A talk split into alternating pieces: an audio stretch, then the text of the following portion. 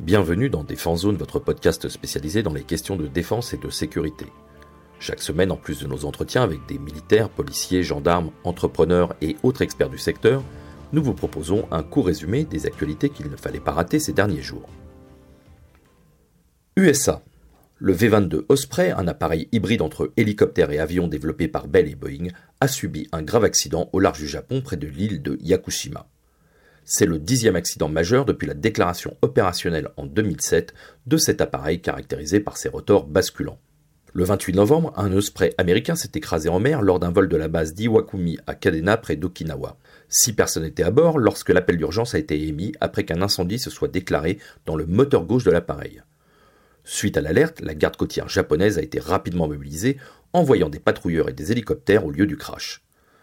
Des débris et un radeau de sauvetage vide ont été retrouvés près de la côte de Yakushima. Un des occupants, repêché inconscient, est décédé peu après son arrivée à l'hôpital. Aucune déclaration n'a encore été faite quant au sort des cinq autres passagers.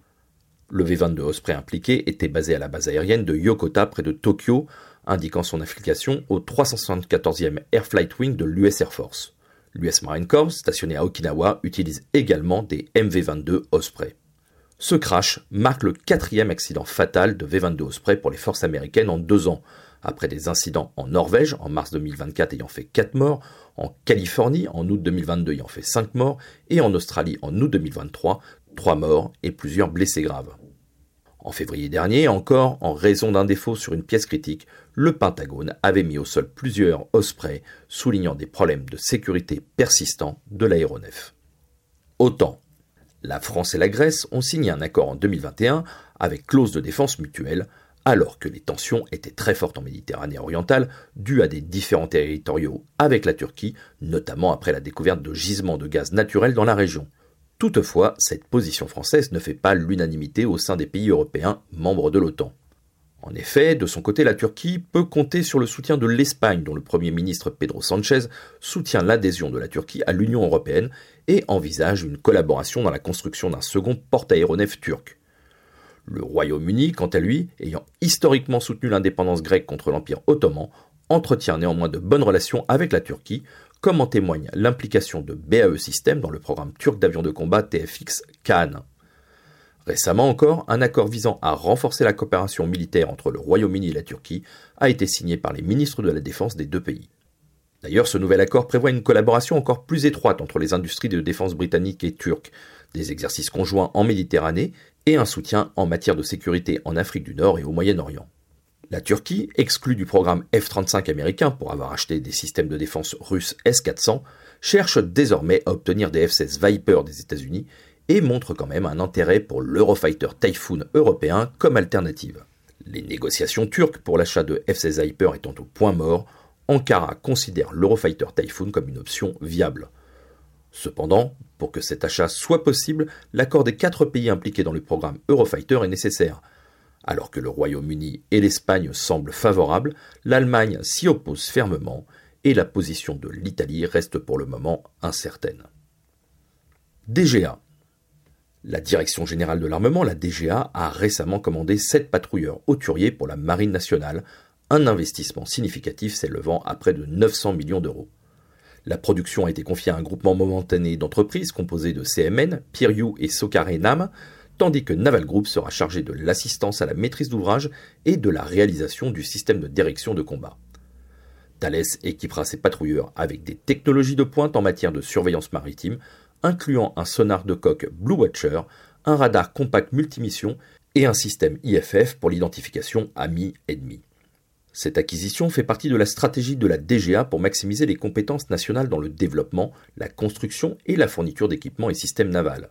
Les sept patrouilleurs prévus dans cette première phase combleront le déficit des bâtiments de second rang en raison des désarmements de patrouilleurs de haute mer déjà survenus et renforceront les capacités sur les trois façades métropolitaines, Brest, Toulon et Cherbourg. Conçus pour des missions variées et dans un contexte de trafic maritime croissant et de menaces maritimes accrues, ces patrouilleurs seront capables de répondre à une large gamme de missions telles que le soutien à la dissuasion, la présence dans les zones de souveraineté, l'évacuation, la protection, l'escorte et l'intervention en mer. Leur conception leur permettra d'opérer dans des environnements semi-permissifs, se distinguant par une capacité avancée de traitement de l'information, une excellente tenue en mer et la capacité de déployer des hélicoptères ou drones pour des missions aéromaritimes. Ces patrouilleurs s'inscrivent dans le cadre de la loi de programmation militaire 2024-2030 avec 10 unités attendues en service d'ici 2035. La première livraison est prévue pour 2026 pour remplacer les patrouilleurs de haute mer, les PHM de Brest et Toulon, ainsi que les patrouilleurs de service public de Cherbourg. Ministère de l'Intérieur. Pour consolider la lutte contre la cybercriminalité, le gouvernement a annoncé la création du ComCyber MI, un nouveau commandement au sein du ministère de l'Intérieur et des Outre-mer, qui sera effectif dès le 1er décembre 2023. Ce service national, distinct du ComCyberGend, le commandement de la gendarmerie dans le cyberespace, dirigé par Christophe Husson depuis 2021, a pour mission de rassembler et de coordonner les efforts des services de police et de gendarmerie dans ce domaine. Le décret du 23 novembre précise que le ComCyber MI travaillera en étroite collaboration avec les services du Premier ministre et des ministères de l'économie, des affaires étrangères, de la justice et des armées. Ce commandement, bien que rattaché au ministère de l'Intérieur, sera dirigé par un officier général de la gendarmerie nationale, désigné par décret présidentiel, illustrant la complexité de l'organisation interministérielle française.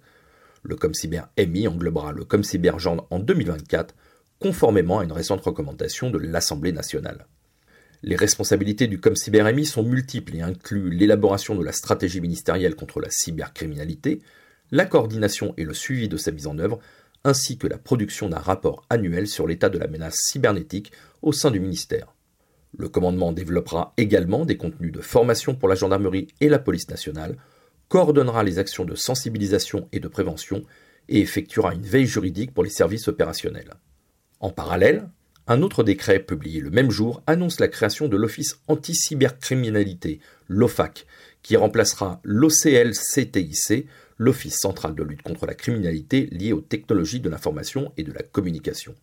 L'OFAC, rattaché au directeur national de la police judiciaire, aura pour but de renforcer la coordination opérationnelle des services de lutte contre la cybercriminalité, marquant un pas supplémentaire dans l'effort national pour contrer les menaces cybernétiques.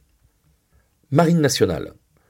Le ministre français des Armées Sébastien Lecornu a exprimé sa satisfaction quant à la position de la France en tant que première puissance occidentale à fournir une assistance médicale de proximité à la bande de Gaza. Le porte-hélicoptère amphibie, le PHA Dixmude, parti de Toulon, est arrivé le 27 novembre au port égyptien d'Al-Airish.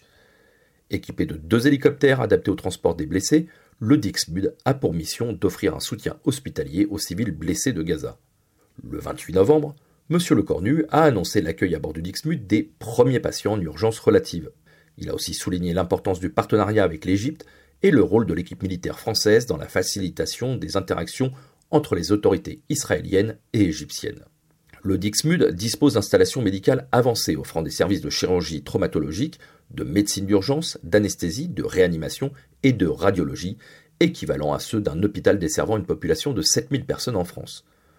Les équipes médicales à bord sont prêtes à recevoir des patients directement de Gaza ou des hôpitaux égyptiens nécessitant des soins chirurgicaux spécialisés. Après leur traitement sur le Dixmude, les patients peuvent être transférés vers des hôpitaux égyptiens pour continuer leur convalescence. En plus de l'assistance médicale, le Dixmude achemine également une aide humanitaire. À son bord, 19 palettes de matériel viennent s'ajouter aux plus de 100 tonnes de fret humanitaire livrées depuis le début du conflit, principalement par avion A400M. Ce fret transite par l'aéroport d'Al-Airish, servant de hub logistique avant de pénétrer dans l'enclave palestinienne via le poste frontière de Rafah. Parallèlement, la France apporte également un soutien humanitaire au Liban, notamment par l'envoi de 3 tonnes de médicaments destinés aux forces armées libanaises. Voilà pour l'essentiel de l'actualité cette semaine. Pour en savoir davantage sur cet univers et pour découvrir tous nos articles et reportages, rendez-vous sur notre site internet défense-zone.com. Pour plus de brefs, d'articles de fond et de photos, nous éditons également tous les trois mois un magazine papier que vous pouvez recevoir en étant abonné à notre espace premium. Il vous permettra aussi d'avoir accès à des contenus exclusifs sur nos différents supports. Vous trouverez tous les liens nécessaires dans la description de cet épisode. En attendant, nous vous souhaitons une bonne journée et nous vous donnons rendez-vous la semaine prochaine pour un nouveau résumé de l'actualité des forces de défense et de sécurité.